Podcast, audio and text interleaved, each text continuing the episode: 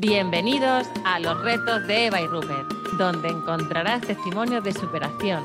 Compartiremos historias de la vida, donde lo cotidiano se hace extraordinario. Conocerás a personas que han hecho de sus retos un aprendizaje y del aprendizaje una oportunidad. Te animamos a dar el primer paso. Porque el primer paso es el más importante. Bienvenidos, bienvenidas a los retos de Eva y Rupert. Bienvenido, Rupert. Muchísimas gracias y encantadísimo de estar en este, en este área y este tiempo para disfrutar de, una súper entrevista. La verdad es que hoy te veo muy bien rodeada, ¿eh, Rubén? No puedes quejarte. no, para nada. Eh, le damos la bienvenida a Carmen. Bueno, yo en realidad, Carmen, te conozco por Curvy Elegante, eh, que elegante era un rato. Mm, y, bueno, eso, darte la bienvenida y agradecerte de verdad que estés en este espacio con, con nosotros. Desde Muchas gracias.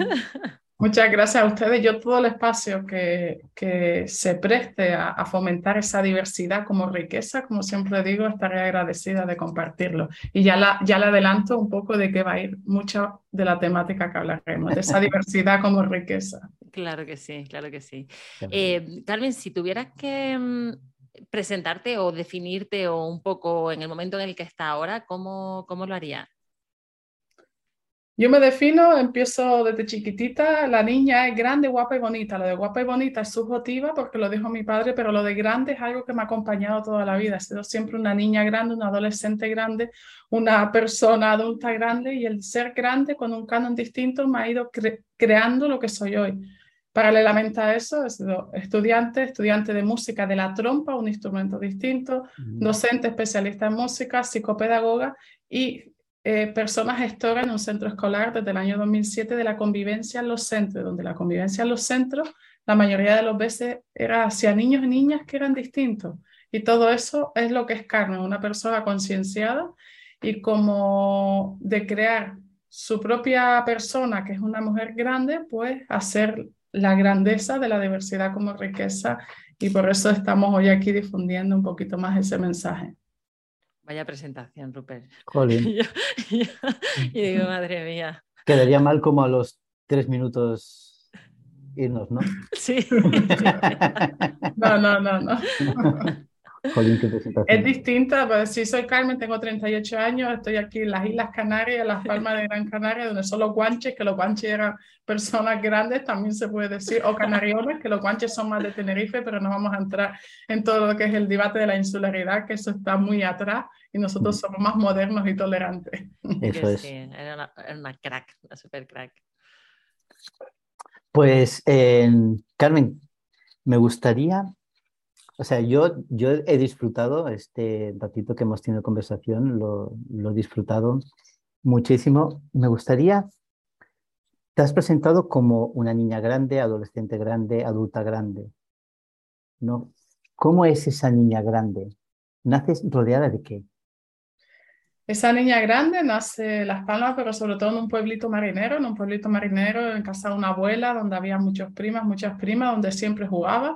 Esa niña jugaba a la playa y se iba en bikini a la playa. Esa niña le era, tenía mucha mamiti porque mi padre estaba mucho tiempo fuera y decía, si mi padre se va, a lo mejor mi madre, porque tenía que trabajar, digo, a lo mejor mi madre se va más tiempo. Y eso que mi madre también trabajaba fuera, pero por las noches yo ya sí veía que mi madre se estaba arreglando en el baño y ya me ponía en la puerta porque era, tenía, era, la, era la niña y la pequeña de edad, porque como saben que era grande, en una familia de tres y ese pueblito marinero me ha visto crecer y sobre todo me ha visto ver cómo esa autoestima, mm, yo me quería a mí misma, yo disfrutaba siendo, porque como digo, he sido más grande, mi prima tenía la misma edad que yo y siempre resaltaba, en la clase me ponían atrás porque era la más alta, pero realmente yo como mi persona me sentía igual, me sentía feliz porque lo importante es rodearse de, para mí la familia es muy importante y ese momento de, de playa era importante. Y ya con los años fue lo que la sociedad me fue diciendo que era distinta, pero realmente yo, mi autoestima de pequeña era, yo no me sentía diferente, sino ya entrando en la adolescencia, sí me van diciendo que era distinta, pero yo me consideraba una niña con un poquito de mamiti, esto de ser la niña y la pequeña, no sé si también es un, un, estigma social, pero yo creo que sí, sí, mi madre está escuchando esto y realmente yo me considero una persona normal, altamente sensible y, comprometida, pero también con la música y la danza, que también uno de los factores que me, me hizo reforzar la autoestima que tengo hoy en día, pero tengo una anécdota con la danza, el ballet, empecé en ballet con 6, 7 años y el, el momento de la primera actuación, yo oí que en el público dijeron, ahí va a saltar la gordita, porque era muy grande, no era gordita, sino era una niña más grande que la media. Y ahí dije, yo salté, me podía haber echado a correr e irme entre bambalinas, pero yo lo hice también. Pero al día siguiente le dije, mami, yo creo que esto no es para mí. Y por eso me fui a la danza moderna, que sí era para mí, porque había, necesitaban gente con fuerza y que se subiese a un escenario para realmente dar esas vueltas o levantar a las compañeras. Yo era la que en la coreografía levantaba a las compañeras. Muy bien. Cuando, cuando dices grande, para la gente que nos va a escuchar, ¿a, qué te refieres? Cuando digo grande es que desde los 13 años, de los 11 años, mido un metro ochenta, mido un metro ochenta, tengo una talla 48, pero ha, ha, sido un grande porque no es que decía de concepto de obesidad que tenemos, sino un concepto de mujer grande, con fuerte, grande, fuerte, mm, en ese sentido.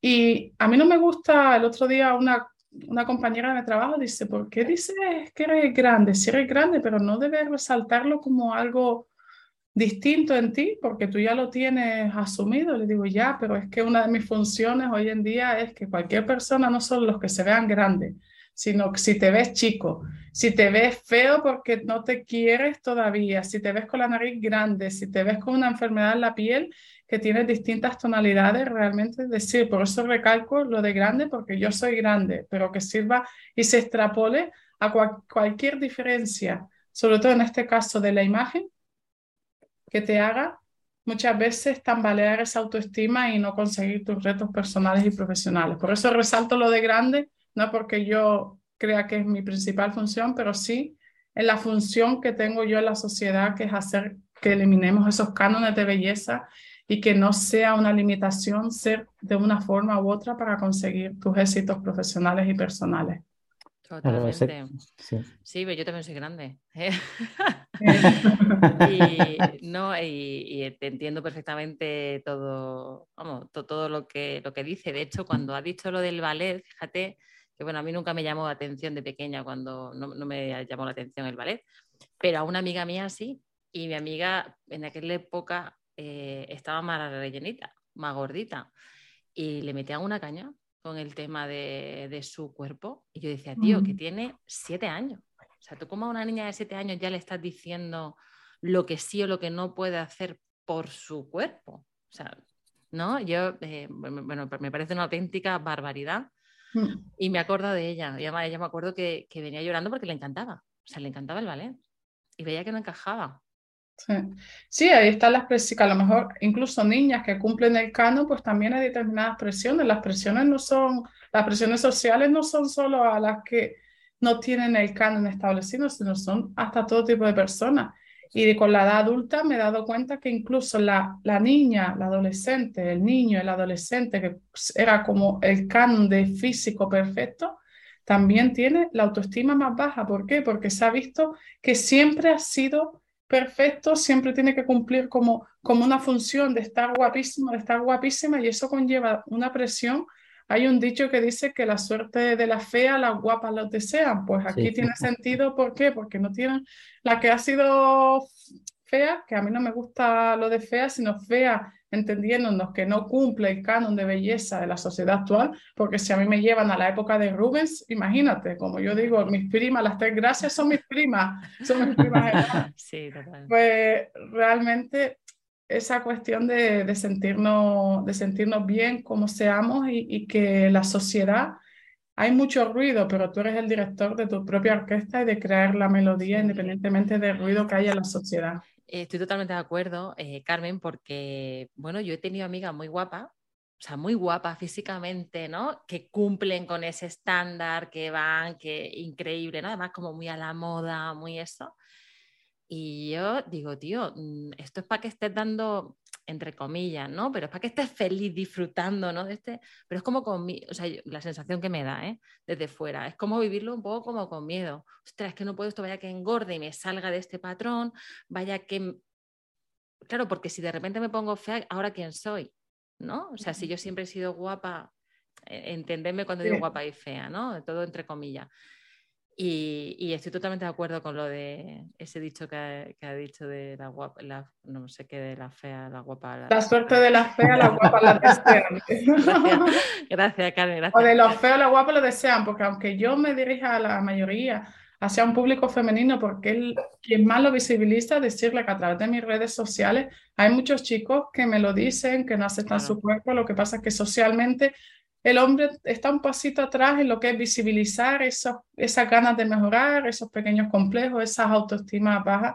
Por eso, aunque nos dediquemos más hacia la mujer, yo quiero y estoy en el momento de también abrirlo a, a toda persona que tenga autoestima baja. Y hablando de, de la motivación y, de, de, la presión que sienten las guapas, las que cumplen el canon social, yo me relaciono mucho con tiendas de moda, porque una de mis funciones también es que las tiendas fomenten la diversidad de tallas. y me dicen muchas empresarias que venden mucho más en las tallas grandes que la pequeña, porque la pequeña se prueba como una media de 10 prendas y no, está, y no aceptan porque tienen pequeños cambios que se notan más. Sin, sin embargo, la que siempre, siempre ha sido de talla grande, que a lo mejor se ha superado un poquito más y que ha conseguido estar mejor con su canon físico, tiene una autoestima más alta y se alegra con, con una prenda y no con 20 que no le quedan perfectas. Claro, fíjate, ¿eh? yo te, agradezco mucho lo de la talla, de verdad que te lo agradezco, porque bueno, yo soy de pie grande también. Y, lo que nos cuesta, ¿no? Cada vez que, que, vamos a hacer un evento, tal, digo, no hay sandalias de mi número, eh, todo me queda corto de manga o, me queda, o no me cabe de culo, ¿no? O sea, como, eh, y se agradece que, que, ya empecemos un poco a, que, somos ya mujeres y, que haya ropa para todas, al final.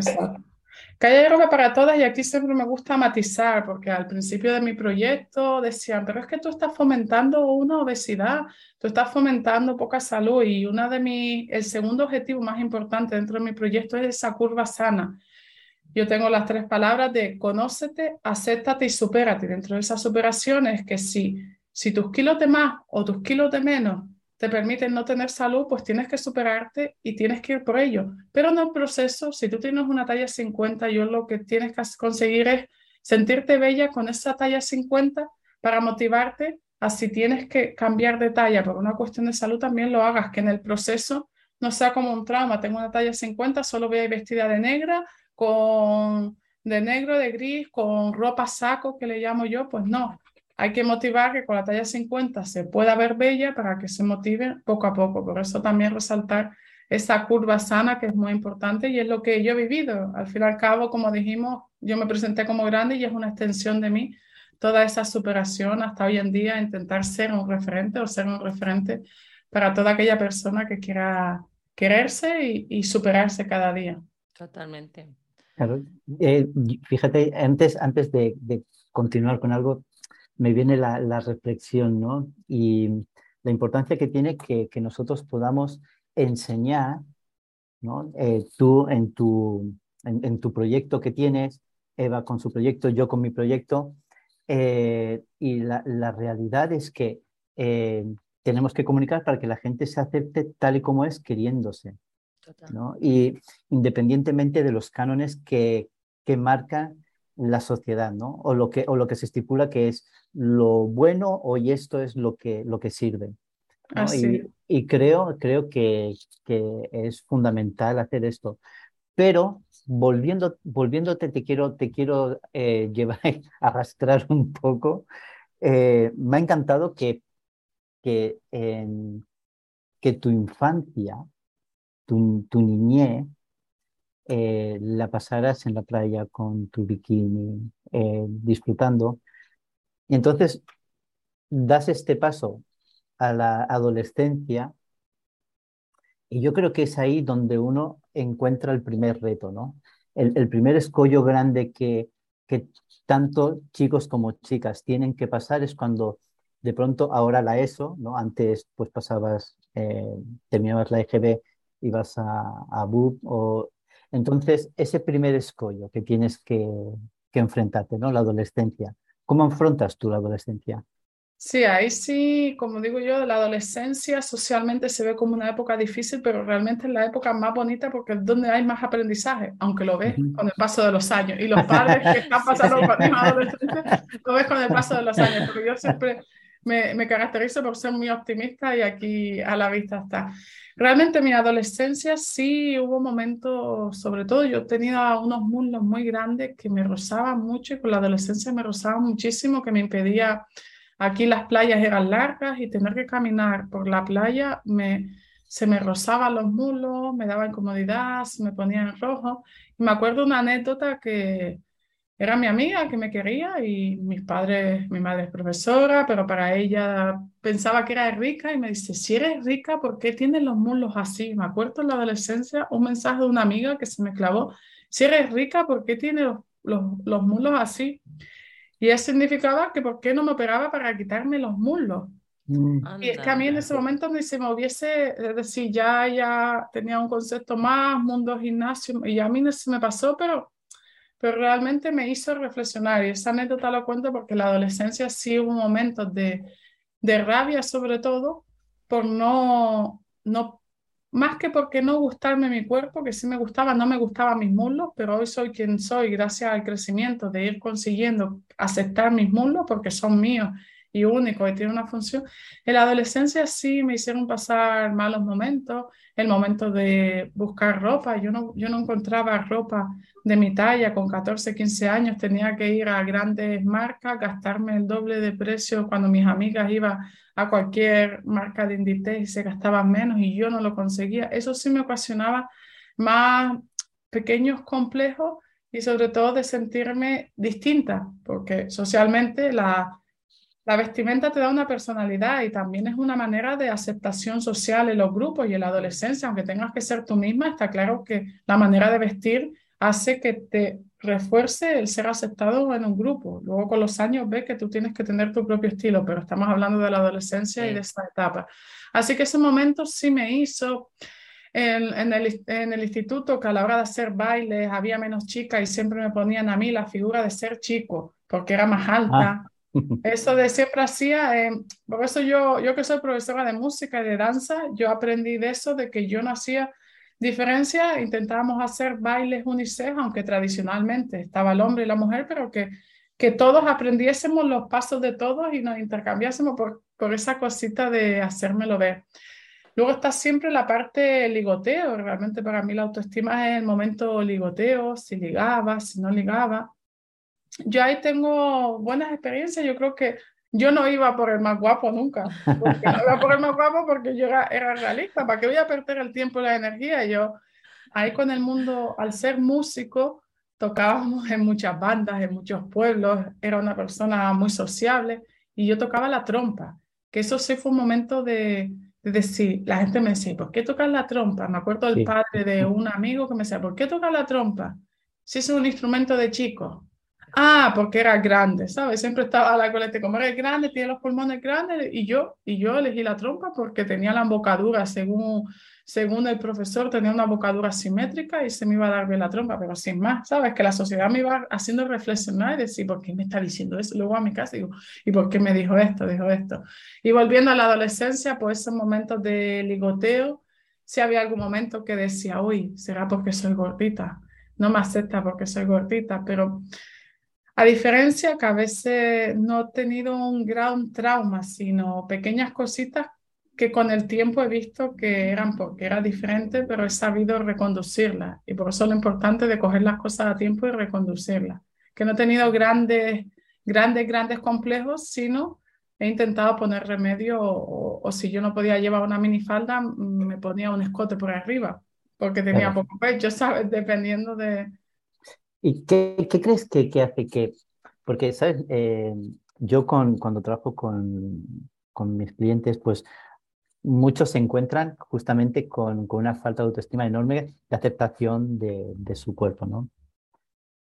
Pero fíjate que estaba, estaba pensando que eh, seguramente otras mujeres, otras chicas ¿no? en situaciones similares se sentirían como un poquito, les costaría un poco más, ¿no? Más desplazadas en, cuanto, en cuanto a eso.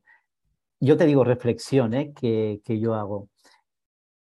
La relación tuya con tu familia, ¿no? Y, esto es algo que para mí creo que es muy importante, es muy importante. Yo, eh, es lo, es lo fundamental, lo que hace que nosotros podamos estar bien. Yo siempre digo que la familia es el laboratorio donde podemos experimentar todo. Evidentemente que de fuera nos afecta, pero la familia es el laboratorio donde nosotros podemos ser como somos y donde se nos enseña a mostrar lo que somos y dar la seguridad de cómo vamos a enfrentarnos a, a la sociedad. Ahí totalmente, ahí es que me considero tan tan afortunada y casi llego a la emoción porque sea la familia, la familia que tiene o también el contexto, para mí una clave de la autoestima, que se lo digo a las chicas que suelo asesorar, es rodéate de gente que te haga sentir como familia, ¿sabes? Que en ese sentido, pero la familia para mí era la clave porque yo llegaba a casa y mi padre decía, vas al gimnasio, pues vamos a caminar, y iba, iba a caminar conmigo tenía una vida saludable, o si venía un día más triste del, del, colegio porque me habían dicho que tenía los muslos grandes, pues se sentaba conmigo y me hacía reflexionar. Para mí la familia y, y la parte también educativa es, es, clave, clave, clave, clave. ¿Y qué pasa? Que no todo el mundo ha tenido la suerte o, por las circunstancias de estar en una familia, porque a lo mejor una familia que lo que necesitaba era estar mucho tiempo fuera para poder comer y realmente que no le hayan podido dedicar tiempo de conversaciones a sus hijos, a sus hijas, tampoco pasa nada, porque realmente siéntete orgulloso que estaba fuera para poder darte de comer, aunque no haya podido dedicarte tiempo de calidad, porque muchas veces hay gente mayor que recrimina a sus padres no haberle dedicado el tiempo. eso no lo hagan nunca. Perdonen todo el pasado y digan, yo soy ahora quien está aquí. Lo de atrás no se puede, simplemente agradece porque al saber las horas que estaban esas familias fuera para poder darte de comer, aunque no hayan te han podido dedicar una hora de conversación en la cama contándote un cuento, ¿sabes? Que eso también lo recalco mucho y yo como docente, que he sido gestora de la convivencia, la realidad social es que muchas familias no pueden dedicarle el tiempo a sus hijos, a sus hijas que quisieran. Y es el gran problema social que tenemos ahora, ese tiempo de calidad de reflexionar pero por eso siempre digo, dedícale ese tiempo de calidad o si no puedes estar con él, pues ten una libreta al lado de la mesita de noche de tu hijo y que te diga, por la, si llegas a las 2 de la mañana, que tu hijo te escriba a tu hija cómo se ha sentido en el cole o que le ha pasado algo y tú te lo lees y si no lo puedes ver, pues se lo escriba, ¿sabes? Que haga un diario. Mm. Que si quieres, busques ese tiempo de calidad. Por eso, totalmente de acuerdo contigo de, de la clave ese refuerzo familiar que te protege pero también ahora vamos a otro problema, Rupert, la sobreprotección. La no, sobreprotección. Porque te hace, te hace sentir sin herramientas, no pasa nada. Es decir, las herramientas son porque tú te enfrentas por ti misma sola. Por eso saben los momentos de, de que el niño es adolescente y ya lo dejo solo a su aire. No, a lo mejor cuando es niño, suéltalo un poco más y cuando sea adolescente, protégelo un poquito más, ¿sabes? Yo siempre digo esa cuestión que en la adolescencia, aunque quieran ellos más libertad, es cuando tienes que buscar tú esos momentos de protección sin proteger, que ellos no lo perciban. Qué bueno, qué bueno. Y, eh, Eva, no, Eva, por favor. es que, jolín, es que, tenemos aquí a, a, a, un, a, un, bueno, que se me ocurre que podemos hacerte un montón de preguntas, porque mm, yo como madre, yo también soy madre, eh, claro, ¿Qué podemos hacer para ayudar a nuestro hijo y a nuestra hija a que se acepten? Porque fíjate, ¿no? Eh, yo conozco muchas madres que no se aceptan ellas, ¿no? Que están, y hablo en femenino porque, bueno, es con las que más hablo, ¿no? No, no. ¿No? Y que están siempre con esta cosa de no me pongo esto porque no, esto sí, eh, tal, esto aquí, lo, lo otro, ¿no? Esa lucha. La coherencia. Yo siempre le digo a las madres la coherencia le dice a tu hija, cómete todo del plato, te tienes que comer ah. todo, luego tú te sientas, vas a comer con una amiga y, ay, yo no quiero comerme eso, no sé cuánto. luego tu hija se viste y, y, va con la ropa y dice, ay, mami, que no me gusta, ay, está guapísima, si tú siempre estás guapísima, y luego tú te estás vistiendo y le dices a tu marido o a tu pareja, ay, este pantalón ahora no me cabe, tengo esta chicha aquí. Es decir, has estado todo lo que, lo que has dicho por la boca a tu hija, lo has tirado al traste por esas conversaciones. Yo me quedo asombrada con, hasta con amigas de mi madre que salen. ay, es que a ti te queda genial porque tienes una talla 38, 36. Todavía, sabes que no es una cuestión de edad, es una cuestión de ser coherente. Te lo digo, no es fácil. A mí me cuesta ser coherente con tu mensaje, con lo que digas, porque hay veces que yo me veo más hinchada y a veces me, envío yo a mí misma, porque los, los, mayores mensajes negativos se lo dice una misma, más que la sociedad, como nos hablamos, decir, no, Carmen, estás transmitiendo un mensaje, ser coherente, ser hasta más hinchada, porque hay un proceso hormonal, porque ayer fuiste a Madrid y te lo pasaste pipa y comiste más, no pasa nada, sé coherente contigo misma, pues eso, la clave de las familias con los niños es la coherencia, realmente que haya coherencia en lo que dicen y lo que le quieren transmitir con sus propias acciones, como leer un libro, mi hijo no lee, pues siéntate tú cada día en tu casa y que te vea leyendo. Y luego que él ya cuando sea adulto reflexione. Sí, bueno, eh, yo que leo mucho, yo tengo un montón de libros. Eh, bueno, eh, mis, mis, hijos, algunos tienen más hábito que otros de la lectura, pero me dicen, es que los libros que tienes no dan ganas de leerlo. también, también es verdad. Pero sí, sí es verdad. Eso también, dar con el libro idóneo también. Mi casa era una biblioteca andante y a veces como, uy, todavía tengo libro. Mi padre falleció hace 11 años y, y, justo cuando se jubiló, el pobrecito. Y cuando dice, cuando me jubile yo te enseño todos los libros. Yo voy ahí, digo, es que por donde empieza, y algunos que no. Así que hagamos un llamamiento a las bibliotecas familiares, que si quieres que tu hijo lea, por favor, si le gusta leer el marca, pues acéptalo porque primero es que lea y luego que siga leyendo todas esas, todas las novelas y demás, ¿sabes? No, no digas que, que no está bien leer el marca, aunque no, no sea lo único que hay que leer, pero por lo menos que lea. Claro. sé que es algo muy básico, pero... Sí, pues sí, tienes la razón. Sí, sí, estoy, estoy de acuerdo contigo. Eh, Carmen, ¿cuándo es, no sé si tú tienes el recuerdo, de mirarte al espejo y decir, me acepto 100% como soy? Pues yo tengo mm, varios momentos así que recuerdo y sobre todo ya el más cercano, como diría, que ya fue como el Curvy Elegante, este proyecto nació hace cuatro años, pues realmente salió después de un gran fracaso sentimental, porque nos gusta o no nos gusta, cuando hay fracaso, cuando hay mucho, mucho dolor, que en este caso hubo dolor, hubo doble, dobles personas, relaciones paralelas, y para mí eso fue un mundo muy doloroso y que realmente eh, mm, dije, uy, y realmente muchas veces me dije, hasta con esa edad me dije, mm, me habrá dejado porque en ese momento me abandoné un poco porque no me quería del todo. Ese, ese año fue un año en concreto y comía más, comía menos saludable, eh, utilizaba, tenía esa hambre, alimentación emocional, como se dice, los trastornos con una conducta alimenticia que entre ellos está ese hambre emocional. Y fue un momento que dije, no, no, no, aquí estoy yo, aquí ahora soy yo y fue, ha sido mi mayor momento de crecimiento y de visibilidad para hacer el proyecto que llevo a cabo y todo lo demás. Ese fue como el mayor momento. Y luego de, en adolescente, me acuerdo un momento en marzo aquí, previas Semanas Santas cuando se eligen los bikinis y los bañadores. Aquí termina carnaval y ya estamos eligiendo el bañador porque las colecciones. Y ese momento que yo a mí me gustaban los bikinis pequeñitos brasileños, pero no estaba socialmente bien visto. Si era, tenían un, un culo, un glúteo voluminoso, pues en ese momento dije, este año es el que me lo voy a poner. Y me acuerdo de ese bañador lenita amarillo que también me sirvió, sirvió para ella. Así que esos momentos. Sí, fíjate, fíjate que, que estos son los, los momentos claves en nuestra vida, ¿no? Cuando somos capaces de hacer este, este clic en nuestra, en nuestra mente, de, de, aceptar primero la situación, de aceptar las circunstancias, de, aceptar el entorno que nos está rodeando, ¿no? Y tomar la decisión de, oye, yo voy para adelante y yo continúo, ¿no? Y al quien le guste bien, al que no, pues oye, que, que no mire, ¿no?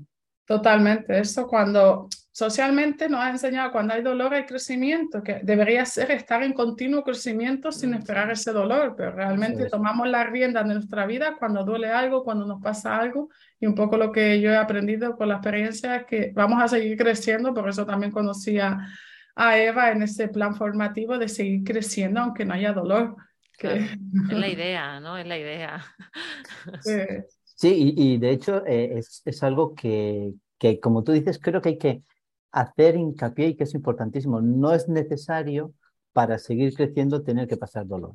O sea, lo, lo, lo ideal es que nosotros podamos tener el deseo y querer, ¿no? Crecer en todas, en todas nuestras áreas y, y aceptarlo, ¿no? Y aceptarnos como, como somos. Entonces haces tu proyecto. Hace cuatro años nace. Y mm. nace, bueno, ahora nos, nos habías dicho un poco a raíz de, de esto, pero ¿qué es lo que ocurre en tu mente para decir, oye, esto la gente tiene que saberlo?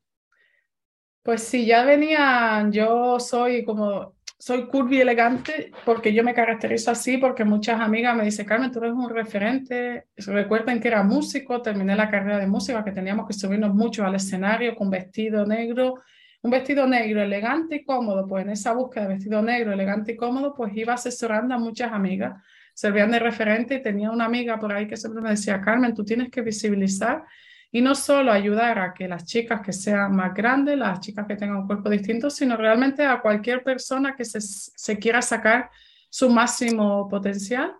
Eso, unido a que llegó el momento que también a raíz de aquel momento que comenté que no, no, podía visibilizar ni poner fotos mías en Instagram porque había celo, porque había cosas, llegó el momento de decir, pues yo creo que ahora tengo mi autoestima alta y es el momento de visibilizar.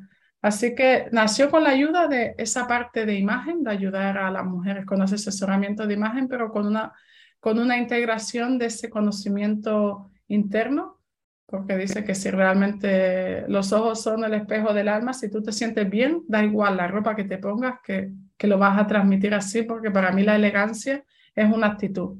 Y fue en ese momento cuando dije, Curvy Elegante, voy a lanzar Curvy Elegante, empecé con un pequeño blog, haciendo pequeños pequeños, pequeños artículos con dónde comprar ropa de talla grande, dónde cuidarte, dónde me cuidaba yo con presoterapia mi piel, pequeñas cositas y ya de, de hacer pequeños artículos a través de Instagram, que es la red social que, que más uso ahora mismo junto con el blog, pues ya empecé a, a, realizar un, un evento que fue como el punto de salida, fue en ese enero de 2020 2019, enero de 2019, lancé todo lo que es el, un evento que son el arte de quererte y eres perfecta, que son eventos encaminados a fomentar la autoestima con psicólogas, porque yo siempre digo que yo simplemente Curvy Elegante es mi marca personal, pero siempre me nutro. Tengo un endocrino de referencia, una psicóloga de referencia que me va nutriendo de temáticas que benefician a que la gente se siga queriendo. Me encanta. Qué bueno, ¿eh? Me encanta eh, el arte de quererte. El arte de quererte. El arte de quererte. Al final es para todo el mundo, ¿no? O sea, para toda la gente, que al final sí que necesitamos querernos.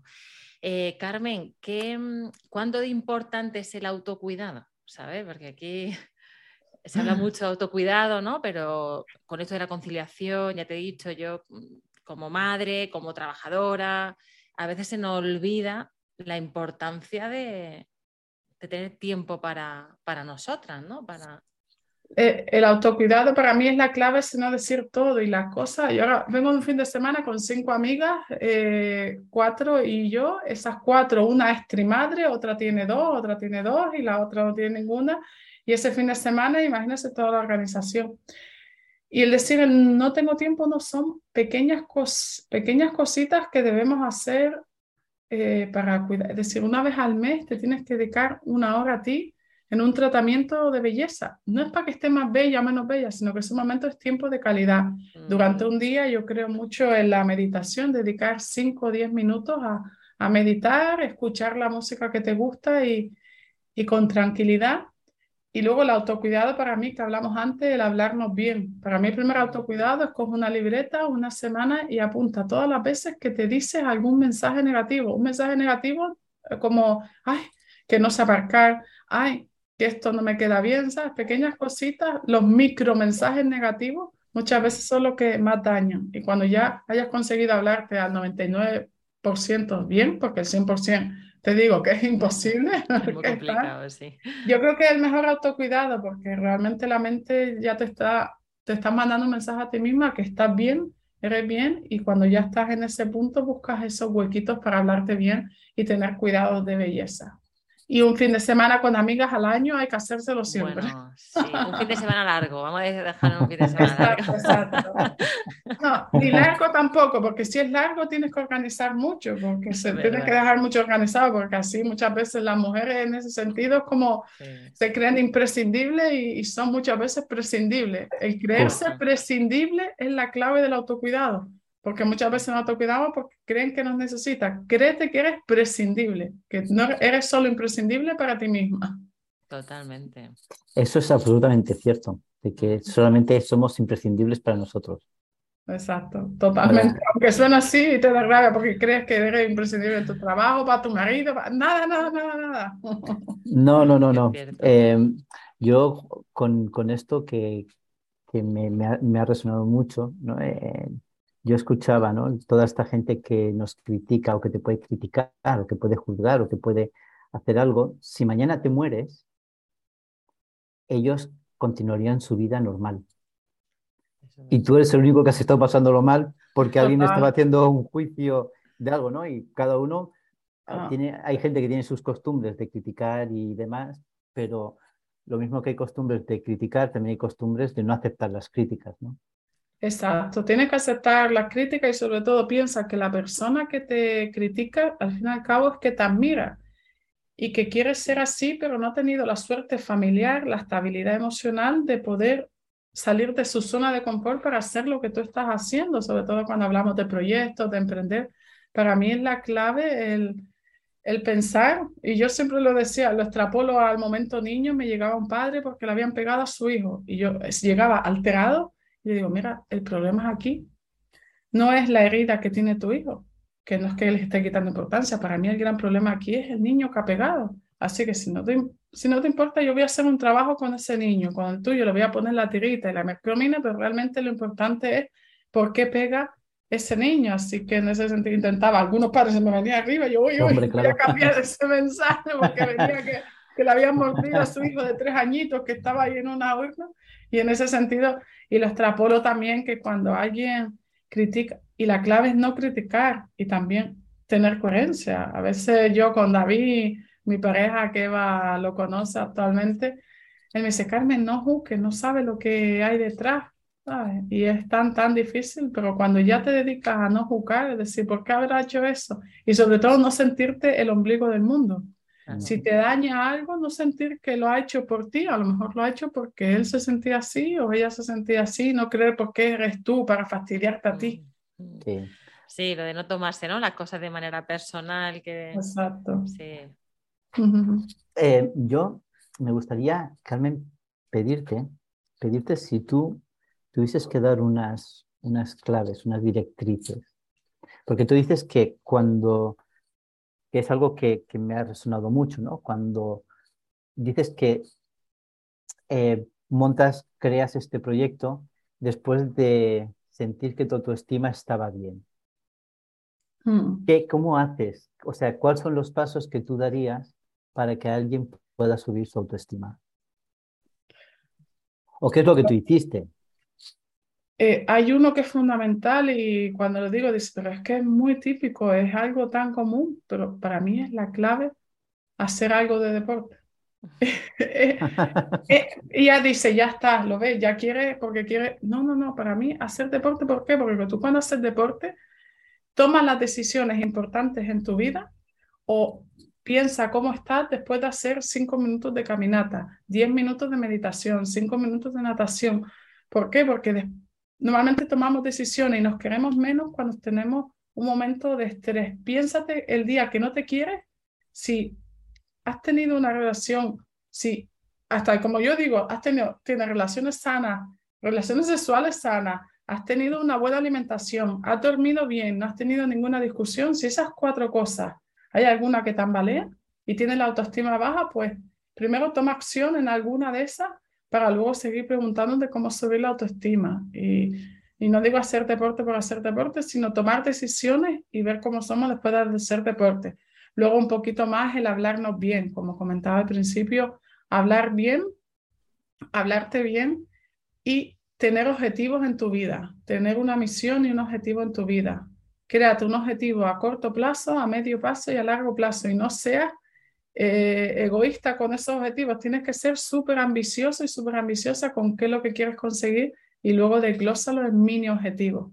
¿Para qué? Para salir de esa zona de confort. Si, si no te gusta la rutina de tu día a día, ¿por qué no tomas acción y cambias? No es fácil, no es fácil, es súper difícil. Habrá un día que saldrás súper motivado y el martes y miércoles estará eh, en el pozo, pero a lo mejor el jueves resurge. Otra clave, tener paciencia, porque los cambios y las transformaciones de autoestima no son de un día a otro y normalmente tienen periodos de estar arriba y otros periodos de estar, abajo pero vamos a aprovechar cuando estamos arriba para nutrirnos y tener herramientas en nuestra mochila y cuando estemos abajo, tener más herramientas en nuestra mochila para que cada vez la subida sea más rápida.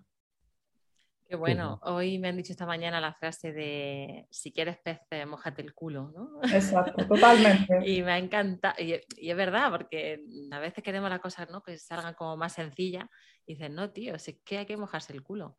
Mm. Rupert, no sé si quieres hacer el resumen, sí. madre mía, eh, Carmen, que estaríamos hablando contigo, y ya te lo digo, dos horas, porque me parece genial. Yo problemas de hablar, creo que sabes, ya Rupert ha visto que no tengo.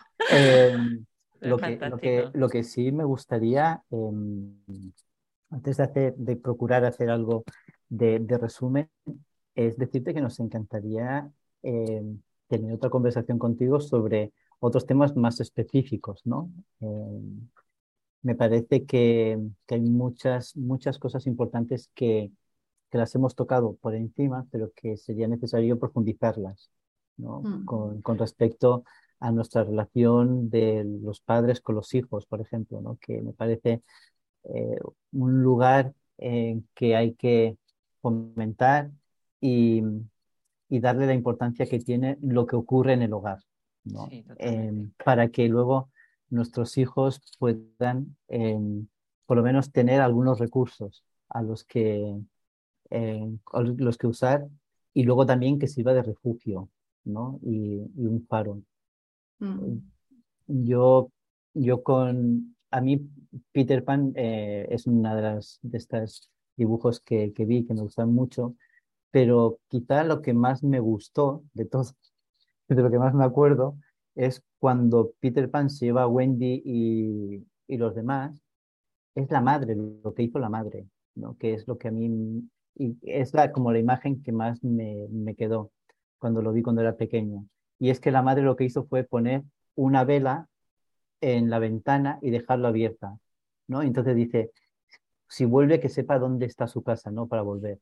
Y creo que eso es, eh, creo que es eh, la cosa más importante para nuestros hijos, ¿no? Entonces sí que me gustaría algún día ahondar en, en esto. Pues, Encantada, cuando quiera. Em, ¿Qué decir de todo lo que has dicho? O sea, eh, el impacto ha sido enorme. Eh, me ha encantado cómo te has descrito. Carmen es una mujer concienciada. Me encanta. Eh, mm. Quizá una de las cosas que más nos hace falta en esta, en esta sociedad es ser conscientes de nosotros, de, todo, lo que tenemos, lo que no tenemos, de lo que es nuestro entorno lo que, eh, y lo que tenemos y el potencial que tenemos o cuáles son nuestras limitaciones también, ¿no? que también tenemos que, ser conscientes. Eh, me ha encantado algo, eh, que es, eh, si te ves feo porque aún no te quieres. Totalmente de acuerdo. hay que potenciate. Claro, entonces em, me, me, ha encantado, me ha encantado, creo que esta es una frase para enmarcar. Llevo muchos años trabajando con, con, personas, pero esta es una, una frase para marcar de si te ves feo es porque aún no te quieres suficiente. Y porque no podemos estar eh, expuestos a los cánones o las limitaciones que pone la sociedad. ¿No? Entonces me parece como algo a recordar constantemente. Me ha encantado también algo que, que decías que tú eres el director de tu propia orquesta. Eh, nosotros decidimos qué música queremos. Nosotros decidimos qué clase de, orquesta queremos tener. Me encanta que toques la tuba. Eh, La trompa, la trompa. La trompa, la trompa. Em, luego me he quedado con, con, ganas de saber más, pero algo que has dicho, de si eres rica, ¿por qué no? Em, ¿Por qué tienes esos muslos? ¿Por qué tienes los muslos así? Y te digo que, ¿por qué he anotado esto? Em, en tu caso, pues eh, esta amiga te pudo comentar esto por los muslos, pero muchas veces nos hacen comentarios de ese tipo en diferentes, si eres tan listo, ¿por qué no haces no sé qué? Si eres tan no sé qué, ¿por qué? Y la gente, en lugar de eh, encontrar ese punto que quizá lo hacemos nosotros también, eh, al comentar algunas personas, en decir, como tienes esta cualidad, ¿por qué eres tan malo con esto? ¿O por qué no eres mejor ¿no? si tienes esta cualidad? Y, no, no sé la razón por la que decidiste no operarte, ¿no? porque creo que en la edad de adolescencia sería algo lógico y perseguible, ¿no? que nosotros iríamos persiguiendo para, para, eh, para lograrlo. Pero sí, eh, me, te digo, lo, lo he apuntado como algo que me ha llamado mucho la atención, porque todos somos ricos y siempre hay algo que alguien nos dice que tenemos que hacer distinto, ¿no? Mm. Y me, me ha gustado mucho. La coherencia me ha fascinado. Me ha fascinado porque tenemos que ser coherentes con lo que vivimos, con lo que decimos, con lo que hacemos. Eh, no podemos pretender estar en una sociedad en la que en nosotros estemos diciendo algo y vivir de una forma distinta. No podemos tratar, no podemos decir que la gente tiene que tratar bien si nosotros no tratamos bien. Algo que, que Eva y yo eh, decimos mucho. Eh, aquí especialmente en los podcasts, y lo hablamos mucho, es de en cada interacción que nosotros tengamos, hagamos que la persona se sienta bien, ¿no? Porque, porque es algo que nosotros está dentro también de la creación de este, de este podcast, ¿no? Y tener esta, esta em, coherencia. Eh, te he dicho lo del arte de quererte, qué pasada. Em, es un arte quererse. Em, es un arte, si, si tuviésemos que dedicarnos a algo y tuviésemos que dedicar tiempo a algo, sería querernos. ¿no? Porque solo somos, como hemos dicho, ¿no? solo somos imprescindibles para nosotros. para los demás, no, no tanto. Y me gustaría terminar con, con estos tips que tú has, has dejado. Si tenemos o queremos eh, aumentar, nos encontramos en un momento en que nuestra autoestima quizá puede estar un poquito más baja, ¿no? Y mm, deporte para tomar buenas decisiones. Em, hablarte bien. La forma en la que nos hablamos eh, va a hacer o va a determinar la forma en la que nosotros vayamos a actuar durante el día o en nuestra vida o en aceptar las diferentes cosas que, que nos pasan, ¿no? Em, me gusta mucho de lo que absolutamente necesario crearse un objetivo, una misión de vida que, tenemos que, tener. Y luego paciencia, tener paciencia en nuestro trayecto, en nuestro camino.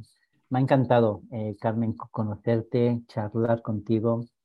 Si algún día pasas por Girona, no, de verdad, por favor, eh, que, que me encantaría verte en persona y veréis algo.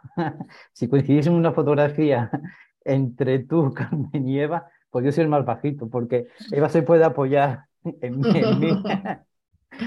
Bueno, así, que... Eh, Eres el pilar, el pilar fundamental. qué buena, qué buena. Totalmente, totalmente. muchas gracias, Rupert.